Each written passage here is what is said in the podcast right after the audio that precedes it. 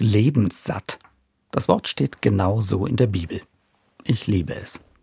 Es meint aber nicht, mein Leben selbst satt zu haben. Ganz im Gegenteil. Es meint, alt zu werden und irgendwann zufrieden auf ein erfülltes Leben zurückblicken zu dürfen. Satt eben. Satt an Erlebnissen und Erfahrungen. Das wünsche ich mir auch.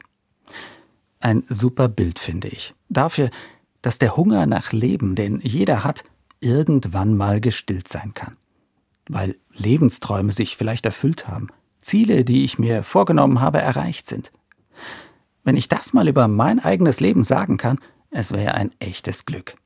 Denn ich weiß eben auch, dass das nicht selbstverständlich ist, weil ich manches, was geschieht, einfach nicht in der Hand habe. Lebenssatt sein dürfen. Warum das dem einen vergönnt ist, dem anderen aber nicht, das weiß ich auch nicht. Ich glaube aber, dass Gott es für jeden Menschen will und dass jede und jeder etwas dafür tun kann. Zum Beispiel, indem ich Dinge, die mir am Herzen liegen, nicht endlos vor mir herschiebe. Einen unerfüllten Wunsch oder eine Reise, die ich immer schon machen wollte. Indem ich Menschen, die mir wichtig sind, immer wieder zeige, dass ich sie liebe. Das Leben ist zu kurz für irgendwann.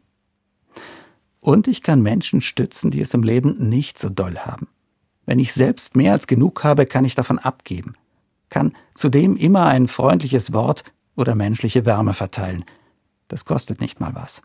Denn auch Nächstenliebe kann satt machen. Lebenssatt.